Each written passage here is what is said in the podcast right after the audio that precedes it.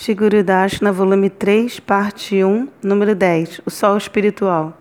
Shila Gurudeva era periodicamente convidado para eventos nos templos proeminentes de Vrindavana. Certa vez ele participou, juntamente com o grupo de residentes do templo, da recitação do Raja Pantariyai, dos cinco capítulos do Srimad Bhagavatam descrevendo Rasa Lila, no Radha Gokulananda Mandir. Gurudeva se sentou em meio ao grupo de panditas e uma grande assembleia de Vrajavasis, enquanto o Gopi Gita estava sendo recitado na abertura, no jardim aberto do Radha Gokulananda.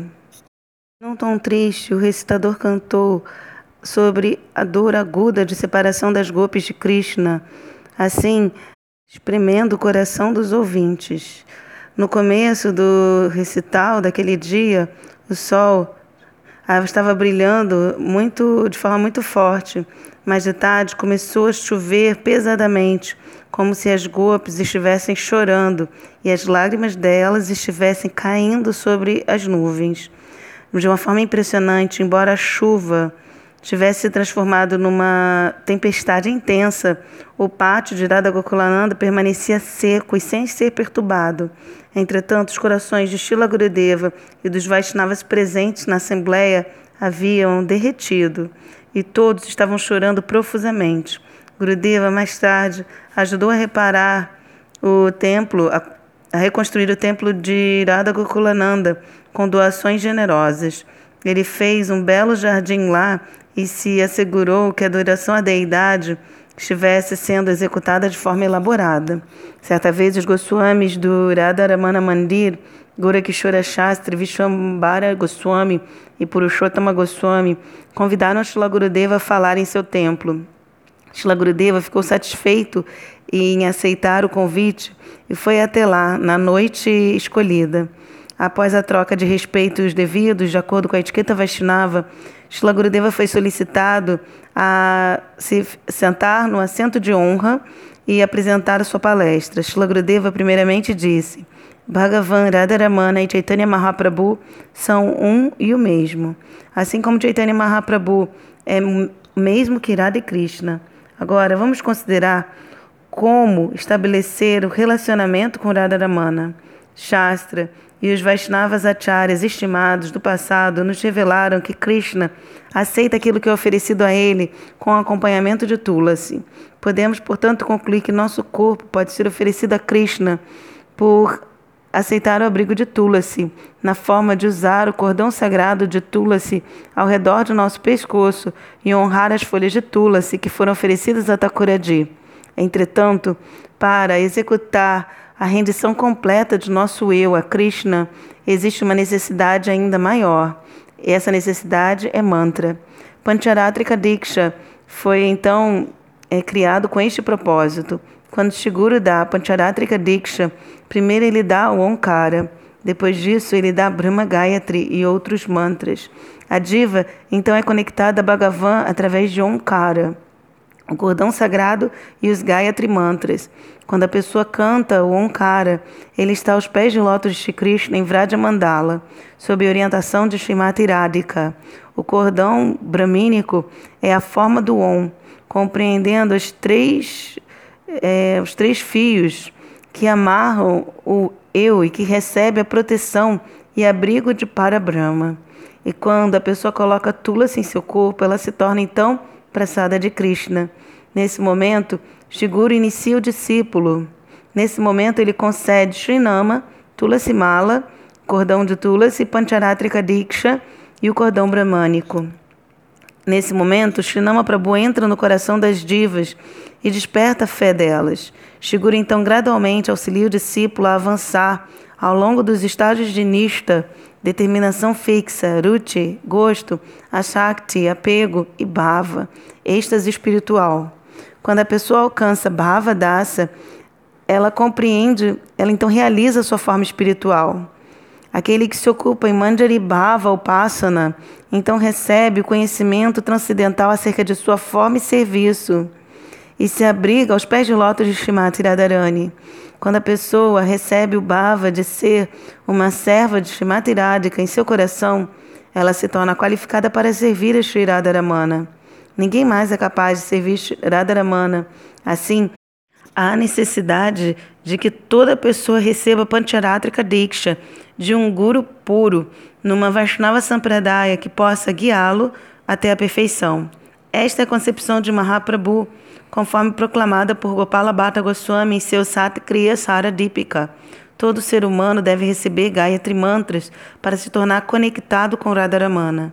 Shila Gurudeva continuou: A escuridão da noite começa a se dissipar muito antes dos raios do sol surgirem no horizonte. Similarmente, antes do sol refulgente do nome santo puro surgir no coração, a escuridão dos anartas começa a desaparecer quando o sadhaka canta Nama Bassa. Quando o sadhaka canta Shudan, cantar Shudanama, o santo nome puro, isso é como o sol nascente de manhã, eliminando ainda mais a escuridão dos anartas e iluminando a forma espiritual da alma. Quando o sol de Srinama alcança o zênite, o seu grande calor destrói completamente os anartas. Pela misericórdia de Shinama, a pessoa recebe Sambandha Gyana e atravessa os estádios de Ruti e Ashakti, entrando na plataforma de Bhavadasa. Este estágio é comparado à noite, pois, nesse momento, a pessoa não mais sente a dor de seus anartas abraçantes. Ela se torna profundamente imersa na devoção amorosa. Então o sol desaparece, dando lugar à noite para aqueles que se rendem a Namarup Surya, o santo nome supremamente poderoso que é como o sol, a imparidade e a escassez cessam. Por outro lado, aquele que para de cantar Nama permanece numa condição deplorável. Similarmente, Bhagavan envia Guru e Vaishnavas para auxiliar as entidades vivas. Quando Gurudeva desaparece, sua potência e opulência partem com ele.